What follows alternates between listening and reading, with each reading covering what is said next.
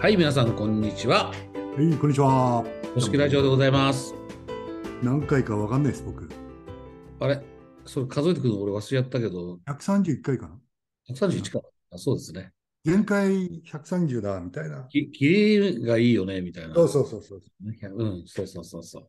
131回ですね。ええさあ、今日も頑張りましょう。うんだからさん、あのーええ今言おうとした言葉があると思うんですが、今、なんか遮られたよ、俺。たまには私がですね、え？高野さん、なんか、なんか最近ありますか？あ 言言ったもん勝ちなんだもん、最近。今ね、遮られた。ディフェンスされた。さ最近なんかありますか？最近。まあ、もういろんなことがあるんですけど、いろんなことある。あのね、あのね、ついさっき、これの前の時間、今この収録する前の時間に、そんな生々しい話してもらえうん、その方が俺、うん俺じゃない僕のなんか感情もね、感情って別に怒ってないですよ。はいはいよかったっていう感情もあるわけですけど、あの、何があったんですか？いや、そのベンチャーのね、若いあのマネージャーと、あの、まあ、ワンワンをやってたんです。オンラインいいね。たたまに高野さんのそのベンチャーのワンワンの話は面白いね。いや、これ、あの、ベンチャーあるあるなんですけども、やっぱりこうね、そう、マネージャー経験がなかったりする人も、会社が大きくなってくるとならざるを得ないっていう、まあ、そのパターンですね。で、本人がやっぱそういう訓練はされていないので、僕は見ててとても優秀なやつだと思ってるんですけども、あの、そういう訓練されていないので、やっぱ悩んでたんですよ。前回やった時もね。前前回ぐらいからかな、もやもやもやもやと、何がいけないんだろうと、うん、いうようなことで、まあ、こんなこと言われる、あんなこと言われるなんてこう言ってたんですよね。で、うん前回ね、僕ね聞いて、あげたんですね。うん。で、これ僕が聞いてあげてアドバイスしてあげるのもいいけども、前回、前々回やってて、これ彼が、彼自身が自分と向き合うことが大事だなと思ったんですよ。いいね、いいね。そうです。それがテーマ？いやいいね、いいね。になりそう。自分と向き合う。オッケー、なんかオッケー。それで、それで、自分を知ることですね。自分を知る。うんなるほどな。で、あの TI 型ってあるじゃないですか。いや、懐かしい。なんだ、タイプインジケータそうそう。性格類性型格類型検査。あの、昔はね、リクルートがライセンスを持っていて、SPI にも入ってたんですよね、TI 型。はい。で今、ライセンスが切れて、外出てて、今、あの、ネット上でもやれるようになってて、結構若い子好きでやるんですよ、あれ。久々にやってみようかネット上で。うん。で、ただ、当然僕らはね、売ってる立場だったりもしたから、こういろんな教育を受けてたじゃないですか。これどういうものかとかも教な。育ですね。で、当時リクルートは、その TI 型については全員に自分は何型であるっていうのを教えてましたよね。僕は ESF を。それはなぜかっていうと、自分を知ることが大事だからだ。うん。言ってました、当時ね。なるほど、なるほど。で、僕ね、彼と話をしていて、こう、ああ、これは、その彼が自分自身のことを知ること、で、自分自身と向き合ってみることうんによって、あのー活路が見出せるだろうなって思ったんで、前回、そういうのがネット上にあるからやってみたらって言ってたんですよ。でそこを受けたら、まあ、ね、その詳しい説明されてないから、表面的だったので、解解釈、理解が。でなるほど。とうとうと僕は説明したわけですね。うんうんこれ別にどっちがいい、どっちが悪いっていうものじゃないっていうことですね。場面によって、それが同じ自分の性格がいい方に出ることもある、悪い方に出ることもある。悪い結果を生むこともある。というような話をダーッとしていったんですね。なるほど。それはね、すごくその解説をしてあげたらね、深く納得をしてました。ああ、なるほど、なるほど。うん。で、そこで僕が話したのは何かっていうと、うんリーダーやってるとですね、うんなんていうかな、完璧でなきゃいけないと思っちゃうんですよね、初め、リーダーになったばっかりで真面目であればあるほどね。そうなんですよ。うんだけど、人間には強い弱いがあるんじゃないかと、強みは。うんうんああ、強いところと弱いところがうね。ん。しかもそれが場面によって強い、強い、いい結果に出たり、悪い結果に出たり、同じ性格が出ることがあるねっていう話をして、まあ、その時話したのは、例えば、あのーまあ、あんま TI 型の話詳しくしてもしょうがないので、まあ、一つのね、あのうん方の一つで言うと、自分が、だって僕は、僕は例えばその中の、あれが、予定を立てたり、段取りを組んだりが本当に苦手なんですよね。なるほど。その代わり、ことが始まってしまえば臨機応変にやれるっていう、そういう性格の部分があるんで、それをやっぱ自分が自覚したときに、自分が、自分一人でやってる分には自分がね、段取り悪くて失敗しても自分の責任ですけど、リーダーになったらメメンバー巻き込んじゃうので、これはいかんって思って、まあその時はね、その、そういうことを補完してくれるメンバーと信頼関係を築いて、そこを補完してもらうことで、チームとしては、だ僕がスーパーマンになるんじゃなくて、チームとしてはちゃんと仕事が回るという形を作ったんだよ、みたいな話を。ああ、自分、高野さんの体験を言ったわけですね。そうそうそうそうそう。はいはいはい。それはね、分かりやすいね。だってそしたら本人が、うん、すごい分かってた。うん、高野さんも僕もそうだけど、ド P じゃないですか。そう。それが一番心配でしたもんね、これ二人でで、部下に J がいたら助かるねっていう話はい。そうです。はい、そうです、そうです、そうです。はい。あと、TI 型の、その記号をそのまま言ったらそうですね。きちんと。記号で言われることによって、うんあの、最初僕、こう半嫌な気持ちもしたんですよね。うんうんうんうんうんうん、こう、なんか肩にはめられてね、うん。お前はこういうタイプだ、うんうんどういうことだみたいなことで、一瞬思ったんだけど、あれ非常に分かりやすかったので、うんうん、自分のその、まあ、強み弱みっていうよりかな、うん、そういう言い方もありますが、その傾向ですかね。うん、傾向ですね。うん、傾向がね。自分にはこういう傾向があるんだなっていうことあそうそうそうそう。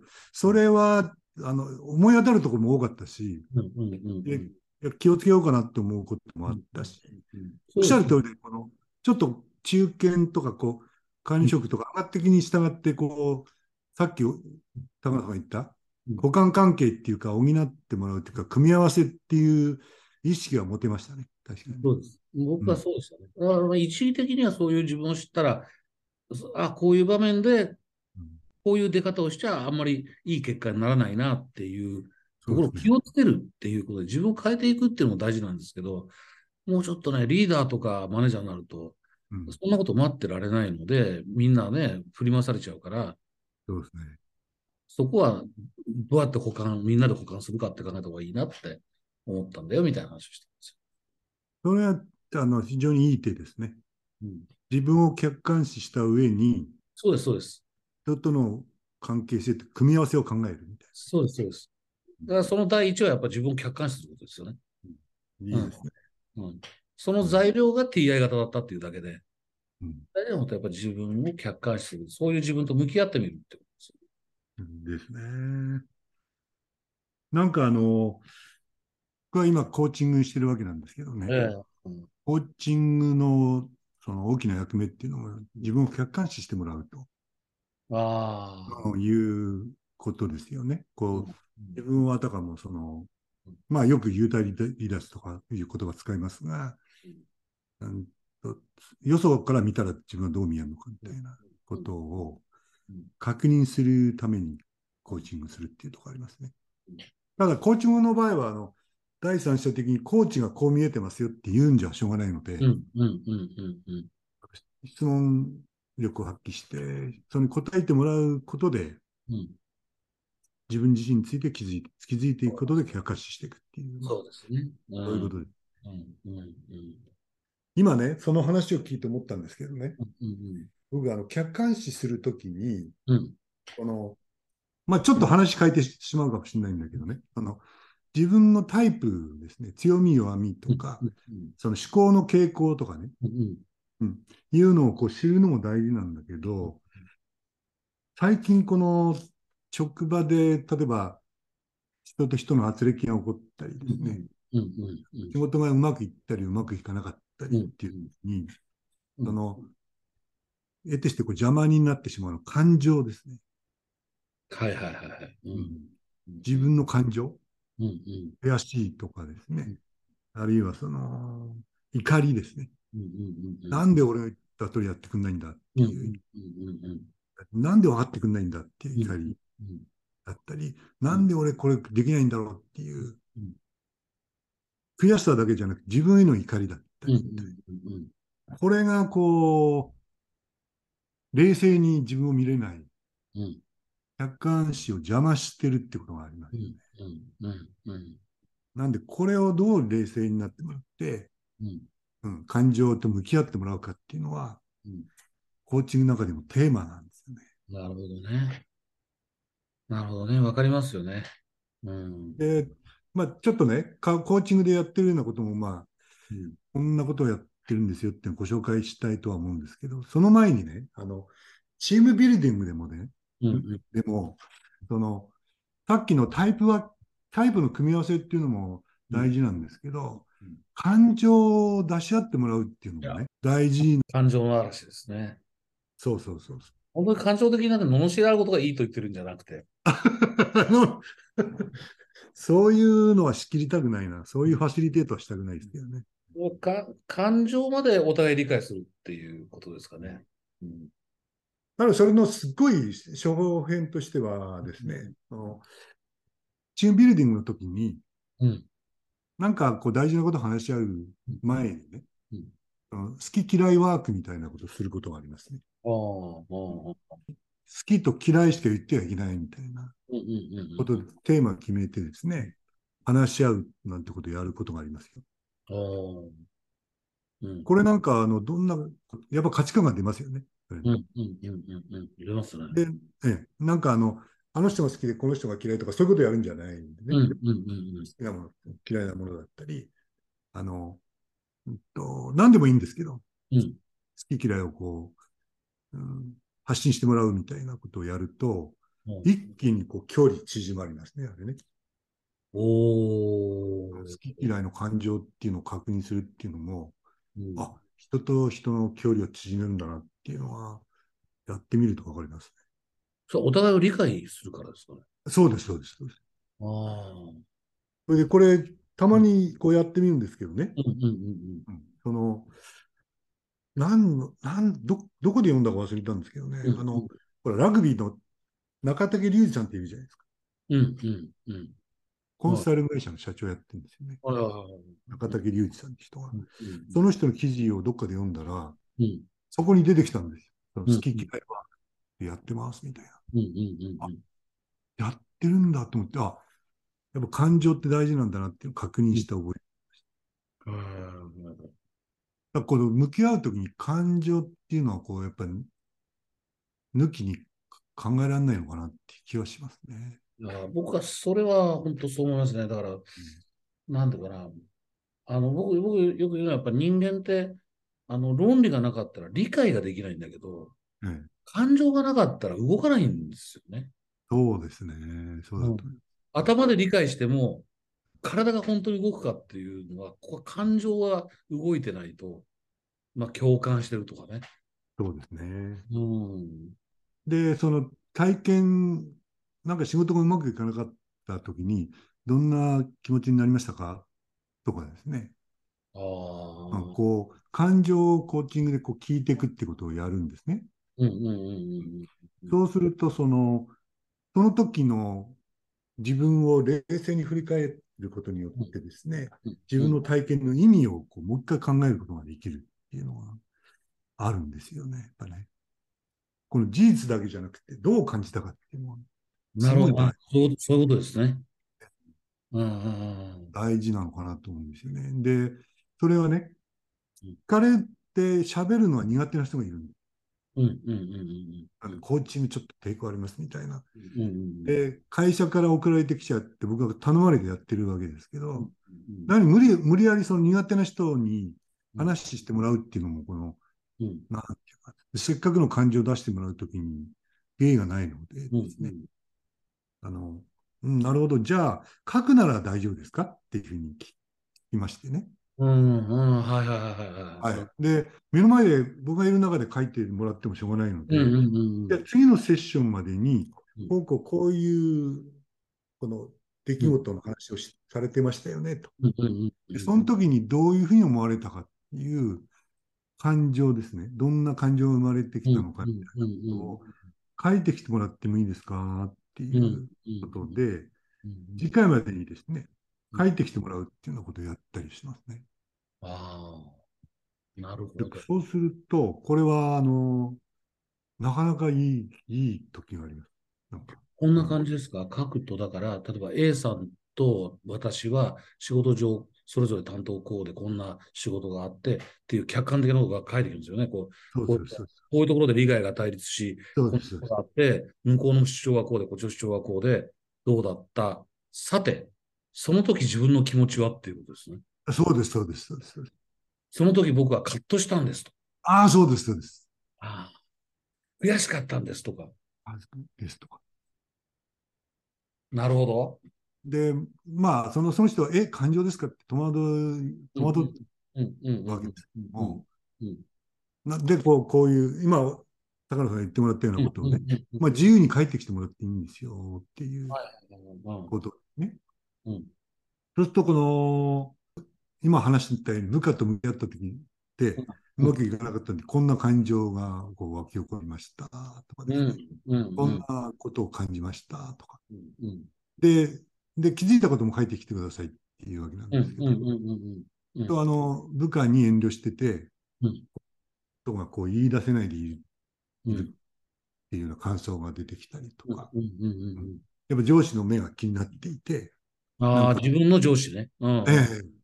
こう部下に厳しくしなきゃいけないって気持ちが先に立っていたとかね、はいはいはいはい。いうのをこううん。ちゃんとこう書くのが得意な人は書いてきてくれるわけですね。そうすると、それをこうゆっくりお互いに見ながらですね、それを確認していくみたいなことで、うんそうするとその時の体験がこうありありと整理されていくみたいな。うんうんうんうんああこれなんかこう、そういうことで、まあさっきの文脈で言うとですね、うん感情にきちんと書いたことで向き合えてですね、その時の体験が深いところで整理されるうんうんうんうんことが起こりますね。あれですか？こう、例えば何かそう、多分カットした、その瞬間カットしたっていうことがあるじゃないですか。で、カットすると、その後、もうその人から何言われようが、もう受け入れられなくなるっていう時ありますよね。ありますね。あります、あります。例えばそういう時に、自分の感情に向き合う、その書き出すことで、な書かないで考えてると、やっぱ感情が邪魔するっていうか、書き出してみることで客観視するって感じですかね。ありますね。であ、さらには、時間が経っているのでね、ああ、感情もちょっと落ち着いてきて。落ちで脳科学者の茂木健一郎さんの著書の中にもそういう言葉が出てきたんですけど、うん彼が言ってたのは、時間が経ち、冷静になった時に、改めてその当時の感情と向き合うことでね、うんその体験の自分なりの意味を整理することができますって書いてあったんですよね。客観視できるからだな。うんまさに今日のこのラジオのテーマは客観視ですね。ですね。まあ、だからこう、感情的になってる時って、やっぱ客観視することがどっか飛んじゃいますからね。確かに時間が経って少し落ち着いた時に、あの、あの時はカットしたな、じゃなくて、こう、それちゃんと振り返ってみると、例えばあれですかね。なぜカットしたんだと。そうですね。うーん。そうですなんで、この冷静になった時にうん、論理的に、なんていうんですかね、うん考えるっていうだけじゃなくて、その時の感情も思い出すっていうことが、すごい大事なんじゃないかなっていう感じがして。うん。うん。それで、こう、ほん本当に欲求、あの、欲してたこととかですね、うん。うん。本当に嫌だったこととかうん。うん。いうようなことが、あの、上っ面じゃなく見えてくるっていうことがありますよありますね。ありだからまあ、あんまりこう、なんていうんですかね、えーギリギリやってもですね、うん。途中でまだ、あの、なんていうか、うん。うん。変なバイアスがかかると、うん。とっても嫌なことにはなるんでですね、これはあの柔らかくやらなきゃいけないようけど、うん。なんかこういうあの感情まで含めてみたいなこと、心理学用語ではこの思考の外在化っていうらしいんですね。思考の外在化。書くことでうん、あの自分が抱え抱えている問題とか欲求だとかですね、本当の思いに距離を置いて客観視することができるのは、やっぱ書くことだっていう外在化ってのは、つまり思考を自分の外に置いてみる。置いてみる。つまり客観的に見るってことですね。ええあ外在化してみるってことですね。うん。それを、まあ、コーチングは手伝ってはいるんですけど、うんうんその、うんと、本当の前に距離を置くっていう意味では、うんうんうん、あの、人との関係が苦手な人にとっては書くことが良かったりするってことがあります。はいはい。なんで、それは上手にこう使い分けてはいるんですけどね。うんうんいいるつもりではあるんです。僕、若い頃のことを今、ふと思い出したけど、なんかこう、会社とか組織、あるいはこう仕事っていうことを考えると、感情的になっちゃいけないっていうブレーキがどっかかかってたんです、僕。若い頃。はいはい。だから、こう、まあ、そんなもん表面的に、なんかお、抑えてたって絶対表面に見えてたはずなんですよ、周りの人にはね。でも、感情が出しちゃいけない、出しちゃいけない、感情で考えちゃいけないって、懸命にその感情を排除しようとしてたっていうかな。なるほど、なるほど。でも、これリアルじゃないんですよね。やっぱり途中で気がついて、組織の中で感情を爆発させることはいいことじゃないけれども、感情込みでお互い理解するとか、自分の感情っていうのをやっぱ大事にしてやるとかっていう風に変わった時がありましたね。ああ、もう本当そう思いますね。うん、うん、うん。それで初めてリアリティが出てきますもんね。ねうん。だからすごく感情的なメンバーがいたりしてですね、あの例えば経営チームでもそうですし、うん、うんそれがあの厄介なやつだってことで、うん感情抜きに話し合おうよって言っててもこううん始まらないですよね。そういう意味ではね。その感情にも意味があるっていう。そうです、そうです、そうです。あら、なんか TI 型から感情の話になりましたね。あ、あでも、そっか。テーマは客観視ですね。あそうですね。客観視ですね。うん、確かに。だから最初僕が言ったって TI 型受けてごらんっていうのもやっぱり、ある意味外在化かもしれませんね。そのうん、客観視するための材料として提供したわけですからね。なるほど。うん、うん。なるほどね。うん。すごい大事なことですね、客観視。あれですよね、その客観視、客観視っていうことで言うと、前回か前々回、まあ世阿弥の話したじゃないですか。初心に帰る話。話しました、話しました。あの中で、あの、はいはその、うん、今の言葉で言うと、観客席から自分を見ているようにうん見るっていうのがありましたよね、初心に帰る中に。あ利権の権ですね。利権の権か。利権の権です。あれまさに客観視しろってことですよね。客観視ですね。あたかも観客から舞台全体を見てるように、自分を見なさいと。うん。ねうん客観視大事だよね。はいここで突然柔らかい話になってもいいですか？そろそろあれでしょう。体内時計的には、そうそうそうそうそうそう。今日のまとめ、これ困っまとめか落ちか来るんじゃないですか？あのね、はい昨日の今日なんだよ、ちょっと思い出しちゃったんですけど、あの、モーニング娘。なんですけどね。モーニング娘。のサブリーダーやってる石田恵美ちゃんって子がいるんですけど、彼女がトースポに連載してるんですよ、コラムを。